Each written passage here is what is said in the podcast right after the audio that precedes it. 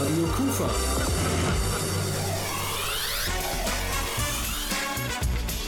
Rheinzeit.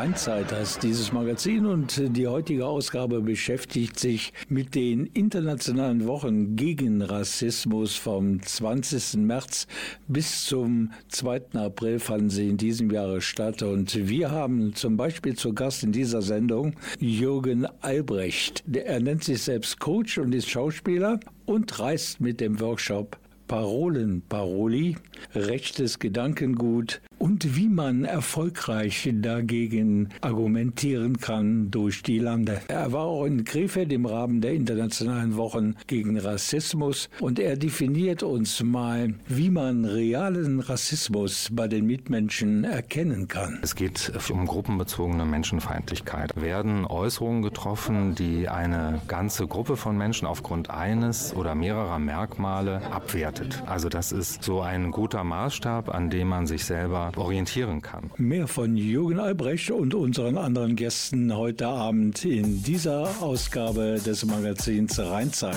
Mein Name ist Rolf Rangen und ich bin nicht allein im Studio mit dabei, mein Kollege Andreas Bäumler.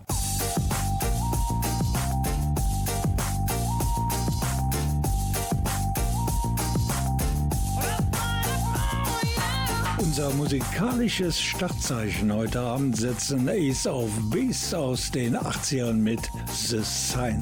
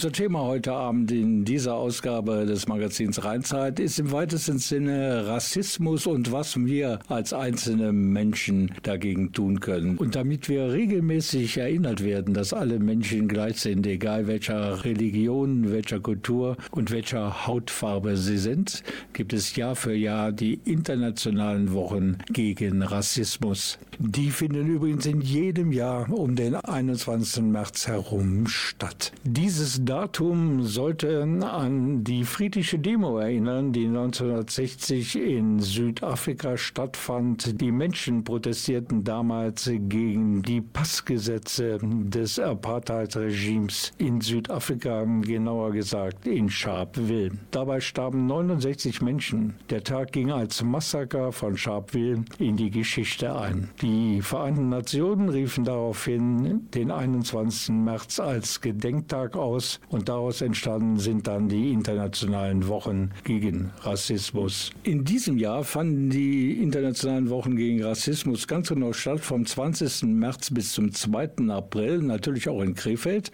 Und deshalb hat mein Kollege Andreas Bäumler, der heute hier im Studio nicht zu Gast ist, er ist hier zu Hause, und er hatte Andreas Pamm zu Gast. Das ist der Leiter des Fachbereichs Migration und Integration bei uns in Krefeld. Genau, Rolf. Und die internationalen Wochen gegen Rassismus sind übrigens auch von den Vereinten Nationen auf den Weg gebracht worden. Und wie das hier bei uns in Krefeld so gelaufen ist, darüber haben wir mit Andreas Pam sprechen können. Und er zieht erstmal eine kleine Bilanz.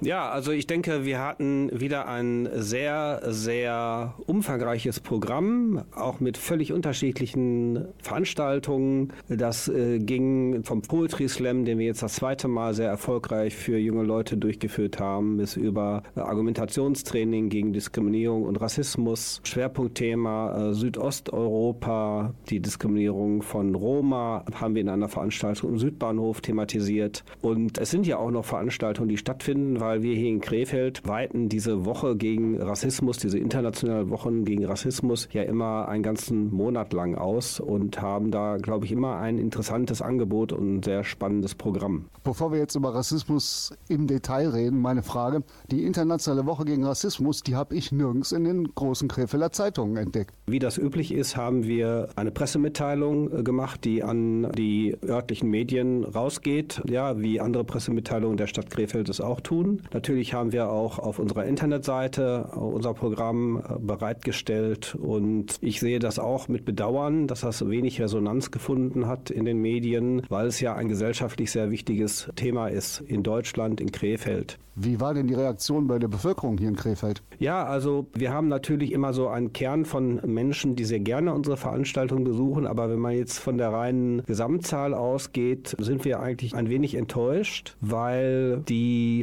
Veranstaltungen einige auch abgesagt werden mussten, weil eigentlich fast gar keine Anmeldungen waren oder in geringen einstelliger Zahl und da hätten wir uns eigentlich deutlich mehr gewünscht, weil eigentlich das Thema ja auch diskutiert wird in den Medien Medien äh, gesellschaftlich und eine doch in meiner Wahrnehmung hohe Relevanz hat und dass dann leider Menschen doch nicht die Zeit finden, an diesen Veranstaltungen teilzunehmen, ist ein bisschen schade. Rassismus, Diskriminierung, Sie in Ihrem Berufsalltag, können Sie sagen, ja, das ist wirklich so ein drängendes Problem, wie wir das in den Medien erleben? Das ist auf jeden Fall ein Thema und ein Problem, wobei ich nicht sagen will, dass das jetzt in meiner Organisationseinheit oder bei der Stadt Krefeld ein äh, überdurchschnittlich relevantes Problem ist. Aber es wäre einfach völlig falsch anzunehmen, dass das nicht vorkommt. Und ich sag mal, wir haben ja mit der Politik beschlossen, eine Antidiskriminierungsstelle einzurichten in Krefeld. Das Konzept äh, steht soweit, die Einrichtung steht kurz bevor und das zeigt ja die Relevanz, weil das Thema Thema halt relevant ist und wir das hier für Krefeld auf eine richtige Schiene bringen müssen.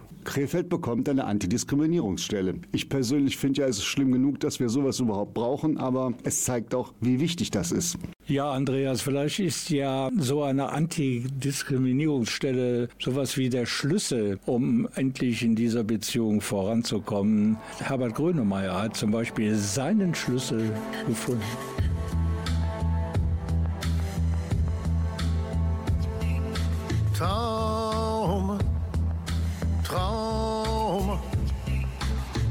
Grau und schade. Andere Farben sind noch nicht da. Norma war einmal übrig bleibt endloses Leid, kalte Tränen, eine Notzeit, was immer kommt, was immer brennt, was immer auch birgt Nichts ist wie, was man Heimat nennt, man ist hier fremd. Man ist gelähmt, weil man nie vergisst, dass der Schlüssel nicht mehr schließt. Wälder, Felder, das geliebte Land, verlassen und zurückgeblieben Bleischwert, verstellte Böcke, überall die Dämmerung, überall die zähe Zukunft, der Blick ins Nichts, was immer kommt, was immer brennt, was immer auch birgt.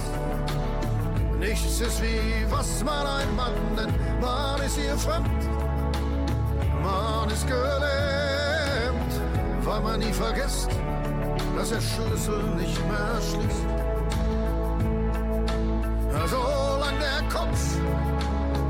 Auf den Schultern thront, sich für jedes Kind jeder Funke Hoffnung lohnt, das in ihn weiter ihre Kraft keimt. Sie wächst und sprießt, dass ihr Schlüssel wieder schließt. Ewiger Albtraum, Sirenen, Träume explodieren. Harte Flucht, Abschied nehmen, Neuraum und ein vages Aufbauen. Nur das halbe Herz kümmert die andere Hälfte blieb so. Was immer kommt, was immer brennt, was immer auch birgt. Nichts ist wie was man einfach nennt, man ist hier fremd, man ist gelähmt, weil man nie vergisst, dass der Schlüssel nicht mehr schließt. Solange der Kopf auf den Schultern thront, sich wie jedes Kind, jeder Funke Hoffnung lohnt, das in ihn weiter ihre Urkraft keimt. Sie wächst und sprießt, dass ihr Schlüssel wieder schließt.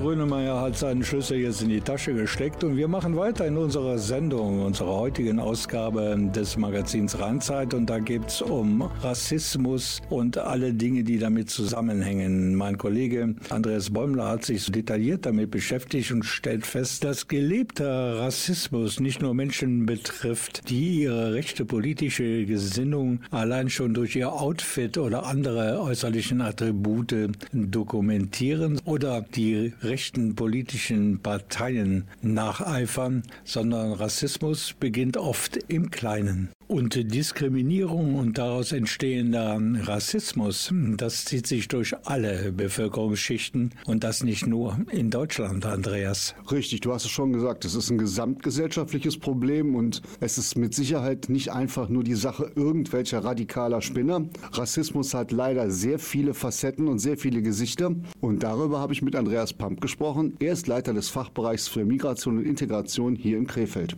Das ist natürlich auch ein Problem. Also erstmal, wenn Sie auf dieses klassische Bild des Neonazis ansprechen, auch das ist ja immer ein Thema. Jetzt haben wir aktuell wieder Vorfälle in Dortmund, Essen, Bochum, hat es Übergriffe gegeben von Neonazis. Das gibt es auch weiterhin. Ansonsten haben wir das Phänomen des Alltagsrassismus, der ja auch sozusagen kulturell erlernt ist von uns, die wir hier schon immer leben und den wir natürlich hinterfragen müssen und wo wir uns verändern müssen im Umgang mit Menschen anderer Kulturen. Aber selbstverständlich nicht nur geht es um die Menschen anderer Kulturen, sondern letztendlich natürlich auch um andere äh, Diskriminierungsformen. Aber wir sprechen heute ja über Rassismus. Je höher die Bildung, desto weniger rassistisch eingestellt. Ist das ein Trugschluss? Das würde ich auf jeden Fall so sehen, weil in meiner Wahrnehmung zieht sich das Phänomen durch alle gesellschaftlichen Schichten. Und das kann man so nicht sehen. Aber natürlich ist Bildung ein Hebel, um da Fortschritte zu machen. Natürlich ist das ein wünschenswertes, erstrebenswertes Ziel, Ziel zu sagen, wir müssen da auskommen, dass Diskriminierung gar nicht mehr vorkommt. Ist vielleicht leider auch ein utopisches Ziel. Wo würden Sie denn sagen, für jeden Menschen, der unsere Sendung jetzt hört, da ist im Alltag für dich die Möglichkeit gegeben,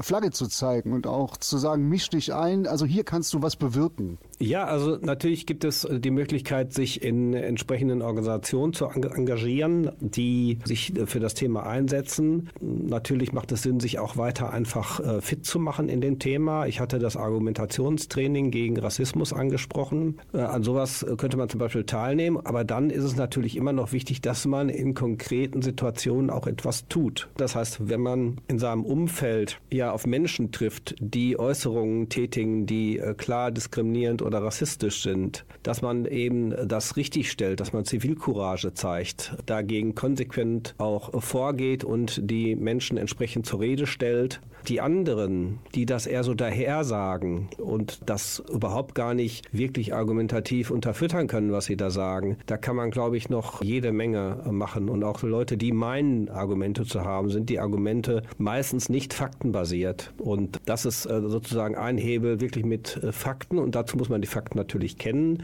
dagegen vorzugehen, was da gesagt wird. Weil, das muss man wissen, gibt eine Studie, auch das habe ich im Argumentationstraining gelernt, die bezog sich auf die Entwicklung des Genozids im Dritten Reich. Der Anfang ist immer der in solchen Prozessen, die zu diesen schrecklichen Ergebnissen führen, dass eben relativ offen diskriminierende Äußerungen getätigt werden. Dann wird das irgendwann, verfestigt sich das dann immer weiter strukturell, bis hin, dass das auch auf den staatlichen Ebenen opportun ist, so zu äußern. Dann werden irgendwann entsprechende Rechtsverordnungen und Gesetze so erlassen, dass sie auch rassistisch und diskriminierend sind. Und dann geht es, kommt es irgendwann zur Verfolgung, Gewalt bis hin zur äh, Ermordung. Das ist ein Verlauf und eine kausale Kette. Und da muss man halt wissen, dass die Ursprünge eben in diesen rassistischen und diskriminierenden diskriminierenden Äußerungen und im Alltagsrassismus liegen. Ja, wäre den Anfängen. Wäre den Anfängen, sagte Kollege Andreas Bäumler. Und wir gehen noch einen Schritt weiter, denn wir haben gleich einen Gast, der hat ein paar Rezepte parat, um ja im privaten Umfeld, am Arbeitsplatz oder wo auch immer, Argumente von Rassisten oder auch flotten, dahingeworfenen rassistischen und diskriminierenden Sprüchen zu entkräften. Das gleich hier bei uns in Rheinzeit. Another banger, baby, calm down. calm down. Yo, this your body, in my heart for lockdown, for lockdown, oh lockdown. Yo, you sweet life. If I tell you say I love you, for me, young girl, oh young girl. No, tell me no, no, no, no, oh,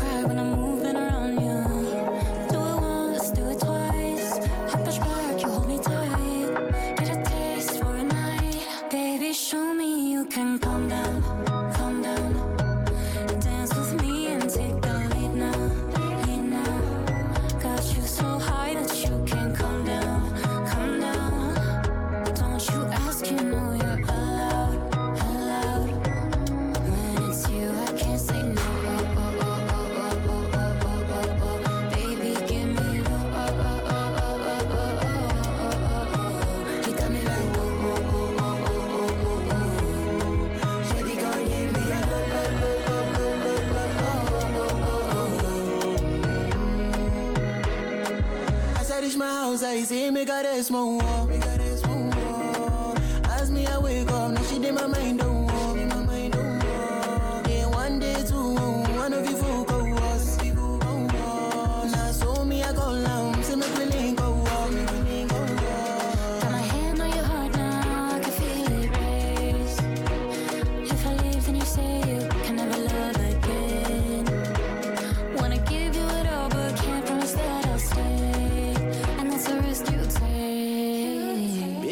Radio Kufa, wir sind ja dafür bekannt, dass wir ab und zu mal praktische Hilfestellungen geben. Das wollen wir auch bei diesem doch brisanten Thema Rassismus nicht anders handhaben. Mein Kollege Andreas Bäumler hat uns Hilfe an die Seite gestellt. Dieser Mann heißt Jürgen Albrecht, ist von Beruf aus Schauspieler und hat sich zur Aufgabe gesetzt, die Menschen in Deutschland in Sachen Argumentation gegen Rassismus ein wenig unter die Arme zu greifen. Du hast ihn kennengelernt, Andreas. Äh, kurze Beschreibung von Jürgen Albrecht. Ja, Jürgen Albrecht ist jemand, der sich sehr reflektiert, sehr kritisch und auch sehr dezidiert mit dem Thema auseinandergesetzt hat. Im Gespräch mit ihm kann man erfahren, dass Rassismus sogar in einer Form auftreten kann, den man in seinem eigenen Alltag vielleicht gar nicht als Rassismus erkennen würde. Und wir müssen ja ehrlich sein, uns äh, flutscht manchmal auch eine Umschreibung oder ein Wort raus, was man im weitesten Sinne als rassistisch äh, bezeichnen kann. Aber ich glaube, Jürgen Albrecht will uns auch helfen, wirkliche Rassisten und rechte Argumente kennenzulernen.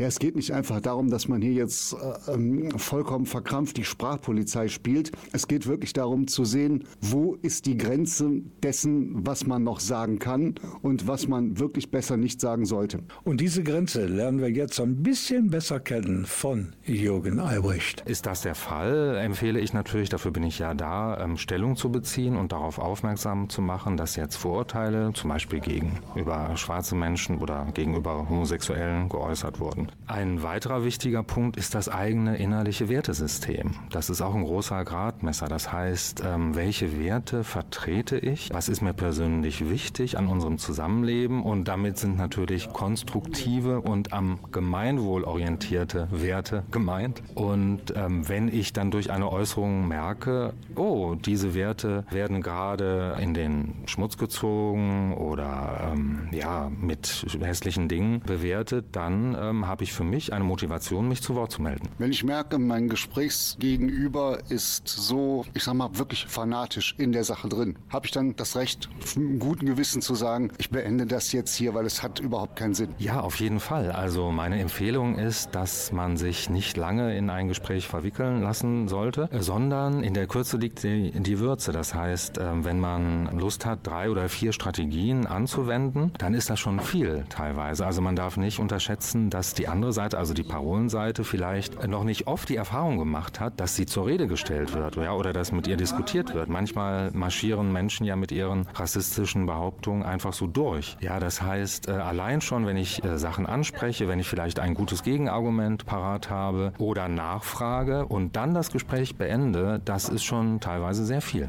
Was wären denn so auf die Schnelle gesagt wirklich ein paar gute Werkzeuge, ein paar gute Tools, die jeder an der Hand haben kann, wenn er merkt, er hat es mit jemandem zu tun, der politisch-sozial fragwürdige Ansichten hat? Ja, auf jeden Fall ist es gut, zum Beispiel auch nach den Quellen zu fragen. Ja, woher hast du diese Behauptung? Wo kann ich das nachlesen? Weil dann bekommen Sie schon ganz schnell Informationen darüber, wie sich jemand informiert. Sie können schon direkt einschätzen, sind es seriöse Quellen oder ist es vielleicht leider mehr das Internet, ja, wo vieles behauptet werden darf, ohne den Beleg zu erbringen. Und was auch noch äh, gut ist, äh, zum Beispiel ist äh, nach den Konsequenzen zu fragen. Ja, also okay, äh, nehmen wir zum Beispiel mal Ausländer raus, dann kann man das mal durchspielen und sagen, okay, aha, dann müssten also jetzt äh, ganz viele Menschen, die hier im Pflegebereich arbeiten, müssten nach deiner Ansicht gehen. Okay, dann würde da wahrscheinlich eine große Krisenlage entstehen. Wie willst du das denn meistern? Also eine Parole durchspielen, nach den Konsequenzen fragen, nach den Quellen, nach den Belegen fragen.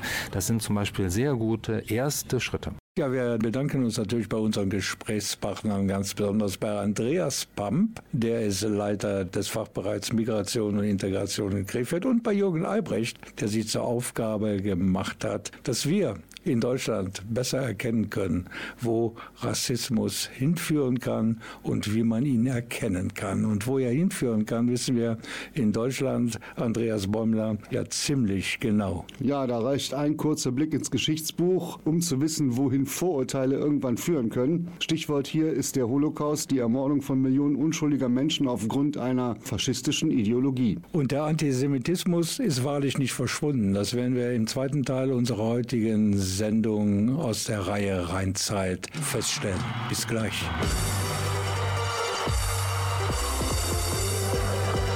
Radio Kufa.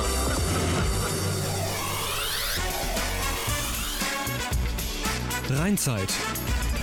Willkommen zum heutigen zweiten Teil unseres Magazins Rheinzeit von Radio Kufa. Nachdem im Fokus des ersten Teils die internationalen Wochen gegen den Rassismus gestanden haben und wie viel Rassismus uns immer noch tagtäglich hier in Deutschland begegnet, gehört der zweite Teil der Frage, was ist eigentlich jüdisch? Diese Frage steht über eine Veranstaltungsreihe in der Villa Meerländer und das ist wiederum die NS Dokumentationsstelle in Krefeld. Mitveranstalter ist die Gesellschaft für christlich-jüdische Zusammenarbeit Krefeld. Bei uns übrigens heute zwei Persönlichkeiten, die diese Frage, was ist jüdisch, wirklich von Grunde auf beantworten können. Das sind die beiden früheren Vorsitzenden der jüdischen Gemeinde in Krefeld.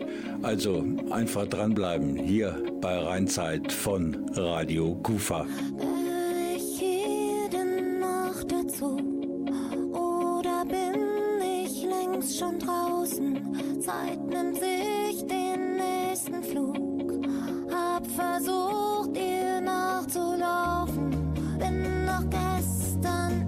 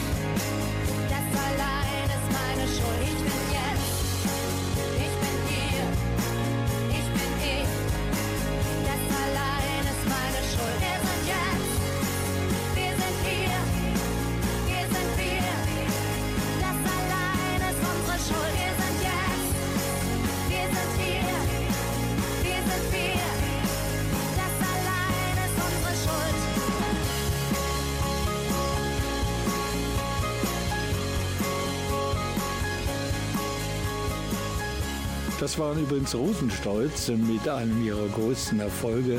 Ich bin ich und wir sind wir. Und das war auch so ein Zeichen, dass zahlreiche Juden gesetzt haben nach der Schreckensherrschaft des NS-Regimes. Sie sind nämlich trotzdem hier bei uns in Deutschland geblieben und haben ihre jüdische Identität nicht verleugnet. Aber was ist eigentlich jüdisch? Dieser Frage nachgegangen ist mein Kollege Andreas Bäumler, zum Beispiel bei einem Gespräch mit der Leiterin der NS-Dokumentationsstelle in Krefeld, der Villa Mehrländer. Hier sind Andreas Bäumler und Sandra Franz. Ich würde das gerne ergänzen mit einem Zitat, was eine Überlebende mir mal gesagt hat. Die hat gesagt, naja, ich habe mir angeguckt, wie die Nazis gekommen sind und die haben mir meinen ganzen Freundeskreis genommen. Die haben mir die Möglichkeit zur Ausbildung genommen. Die haben mir meine Wohnung genommen. Die haben mir Teile meiner Familie genommen. Und jetzt will ich verdammt sein, wenn ich denen auch noch meine Heimatstadt gebe. Was heißt eigentlich jüdisch? Unter dem Motto gibt es seit 2022 bereits in Zusammenarbeit mit der Gesellschaft für christlich-jüdische Zusammenarbeit in loser Folge Veranstaltungen in der Villa Meerländer. Die Motivation und der Hintergrund dieser Veranstaltung, den erklärt am besten Sandra Franz persönlich. Die grundsätzliche Idee war erstmal mit Menschen darüber zu reden, was heißt es eigentlich für sie jüdisch zu sein, weil das ist eine Frage, die uns häufig gestellt wird. Tatsächlich, was heißt das eigentlich genau jüdisch? Ist das eine Religion? Kann man auch jüdisch sein, wenn man nicht religiös ist? Und uns ist eben aufgefallen, dass es da zum einen sehr viel Unwissen gibt und dass zum anderen viele Menschen Judentum als etwas wahrnehmen, was in den Geschichtsbüchern stattfindet und was vor allen Dingen immer nur auf die Zeit von 33 bis 45 reduziert wird. 1933 bis 45, gut, das ist das eine. Aber es ist natürlich vollkommen falsch, das Judentum und auch die Verfolgung von Juden einzig auf diese Zeit zu reduzieren. Und somit wird die historische Aufarbeitung der Geschehnisse wahrscheinlich auch nie beendet sein. Ich wollte nur noch ergänzen, dass wir eben in der Forschung und in der Gedenkarbeit, in der historischen Arbeit natürlich auch immer einen Blick auf aktuelle Ereignisse haben und dabei natürlich wahrnehmen, dass sich bestimmte Dinge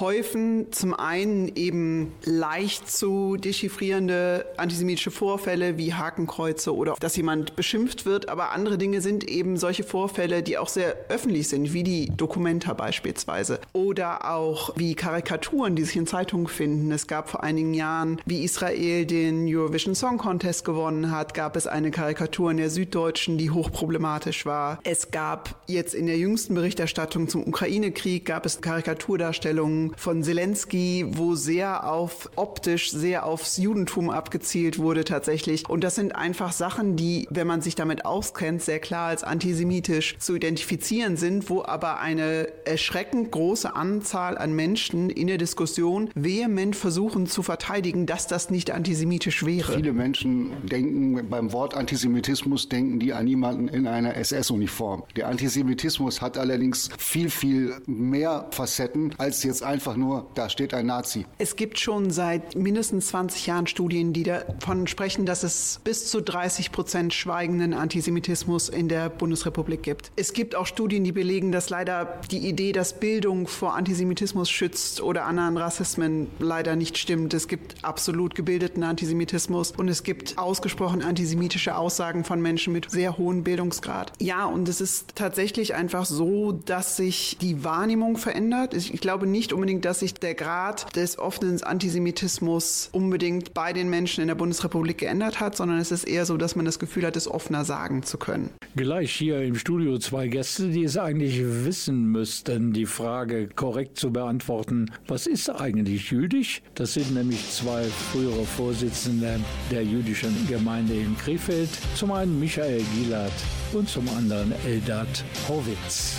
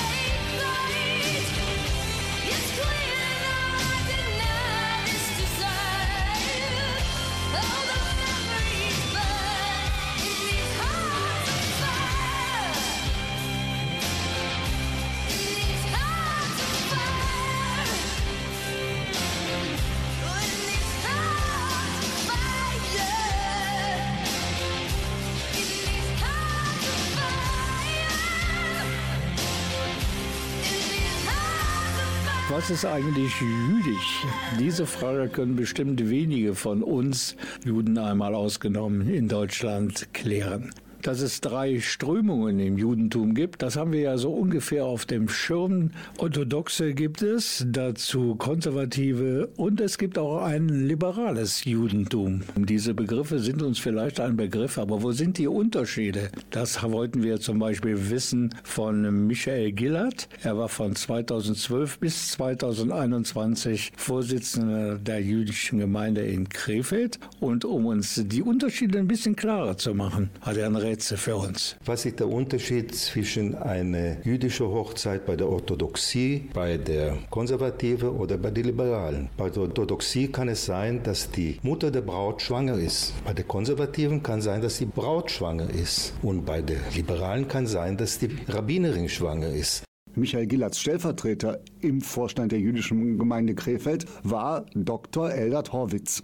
Und er hat eine ganz pragmatische Erklärung für die verschiedenen Strömungen im Judentum. Wenn man über Judentum äh, spricht, dann muss man sich Folgendes vorstellen. Es ist vielleicht doch ein bisschen anders als die Religiosität in der christlichen Religion. Bei uns spielt nicht so sehr der Glaube so eine ganz große Rolle wie eben die Orthopraxie, also die Anwendung der jüdischen Gebote, wie weit man die anwendet. Wenn man äh, sehr streng orthodox ist, dann hält man die Gebote eben sehr viel strenger ein. Oder dass die Einhalten der Speisegesetze, die Kaschut, wenn man liberal ist, dann hält man die nicht so sehr ein und trotzdem fühlt man sich zugehörig zum Judentum. Also nicht so sehr der Glaube spielt eine große Rolle, sondern eben die Anwendung der jüdischen Religionsgesetze.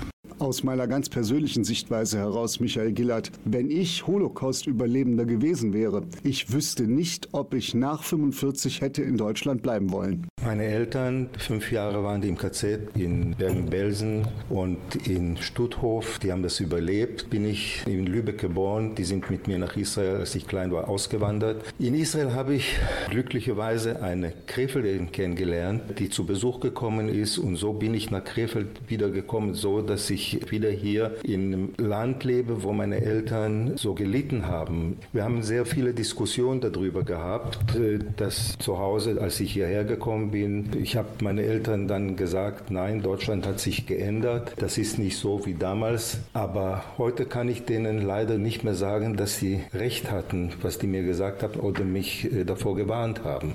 Erleben Sie in Ihrem normalen Lebensalltag in Deutschland nach wie vor Antisemitismus? Ja, Antisemitismus erlebt man, ob man will oder nicht. Das kommt auf uns so zu, wie ein Nachbar, der in einem Gespräch mir sagt, dass ich ein überheblicher Jude bin oder jemand äh, definiert mich als Ausländer und schlägt mich und so weiter und so fort. Und es gibt zig Fälle, wo man darüber überhaupt nicht anderes spricht. Und leider sind antisemitische Straftaten an der Tagesordnung bei uns in Deutschland. Nehmen wir das Jahr 2021.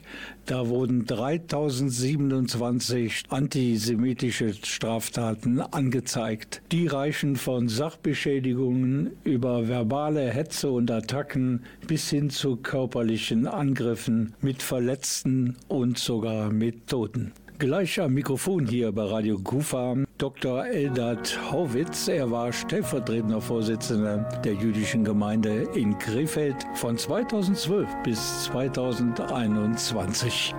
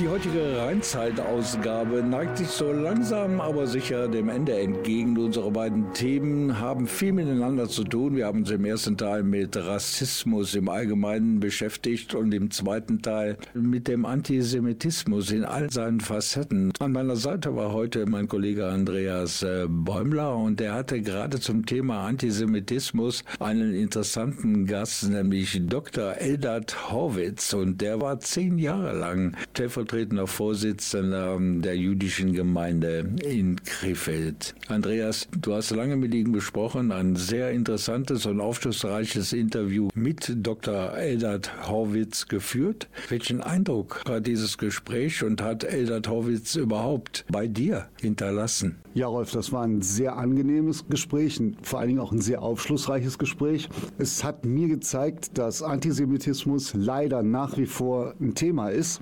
Und vor allem habe ich für mich persönlich gelernt, dass sich unsere Eingangsfrage, was ist eigentlich jüdisch, so einfach gar nicht beantworten lässt. Ganz einfach ist die Definition, wenn man sagt, Jude ist, dessen Mutter eine Jüdin ist. Das ist die einfachste Definition und die, die auch gültig ist. Man kann also auch als Atheist Jude sein, weil man das Kind einer jüdischen Frau ist. Die jüdische Identität zu besitzen ist das eine, aber das Alltagsleben als Mensch ist nicht in Stein gemeißelt. Das Interessante ist, dass die Juden, die in den verschiedenen Ländern leben, sich auch sehr an die Gegebenheiten der Länder angepasst haben. Also ein Jude in Deutschland oder in Europa, in Mitteleuropa ist anders als ein Jude in Osteuropa und ein Jude in den vorderen Orient, sagen wir im Iran oder vielleicht in Asien, Ostasien, lebt auch ein bisschen anders als ein Jude eben in Mitteleuropa.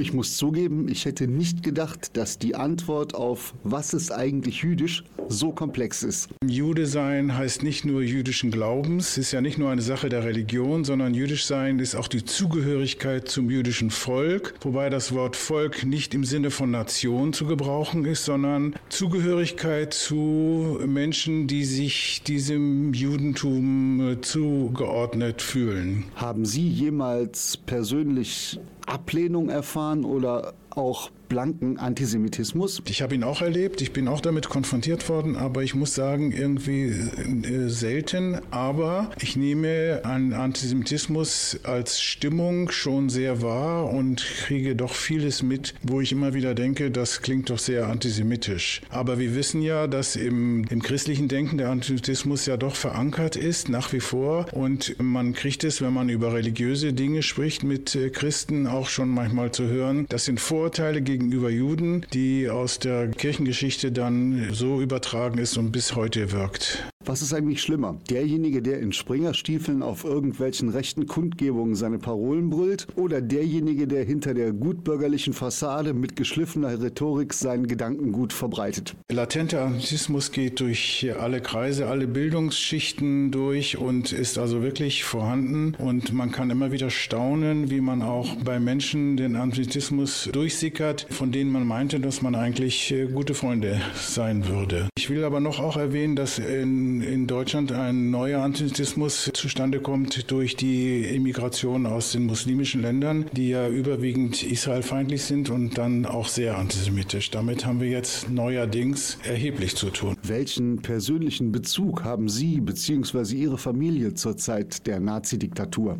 Ich stamme aus einer Familie, die aus Deutschland ausgewandert ist, weil sie in Deutschland eben gesehen haben, was auf sie zukommt in der beginnenden Nazi-Zeit. Deswegen bin ich in Israel geboren. Meine Eltern sind dann 20 Jahre nach Kriegsschluss wieder nach Deutschland zurückgekommen, Mitte der 50er Jahre. Ich war da selber noch Grundschüler. Aber meine Großeltern, die sind leider in Auschwitz ermordet worden. Würden Sie sagen, dass man als Mensch jüdischen Glaubens heutzutage in Deutschland gut und in Frieden leben kann? Diese Frage, wieso man als Jude in Deutschland leben kann, die habe ich mir als Schüler selber häufig gestellt. Die ist auch sehr schwer zu beantworten. Ich bin selber schon im Ruhestandsalter und habe hier Ausbildung und Berufsleben gehabt. Ich fühle mich hier zu Hause, fühle mich hier wohl und äh, fühle mich zur Gesellschaft hier zugehörig. Ob es andere so sehen, sehen, ist immer eine große Frage, die schwer zu beantworten ist. Aber ich selber fühle mich hier zu Hause. Und leider, leider wissen wir, dass der Antisemitismus nicht nur auf Deutschland beschränkt ist, sondern auf die gesamte westliche Welt ganz sicher, würde ich sagen. Ja, Andreas, mein Fazit aus dieser ganzen Geschichte, die wir heute hier dargeboten haben in dieser Ausgabe des Magazins Rheinzeit, ist einfach die Aufforderung an alle, sich unbedingt einzumischen, wenn in eurer, wenn in ihrer Umgebung wieder rassistische und antisemitische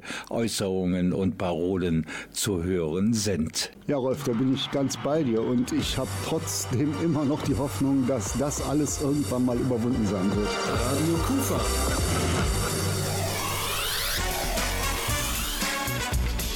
Rheinzeit. Das war's mit der Rheinzeit-Ausgabe von heute. Ich bin Rolf Rangen und mein Kollege war auch da. Ja, mein Name ist Andreas Bäumler. Danke fürs Dabeisein und ich sage bis zum nächsten Mal und tschüss. Ich schließe mich an. Macht's gut, macht's besser. Bis zum nächsten Mal. Ciao. Unser musikalischer Rauschmeister des Tages sind Run DMC und Geh diesen Weg, Walk This Way.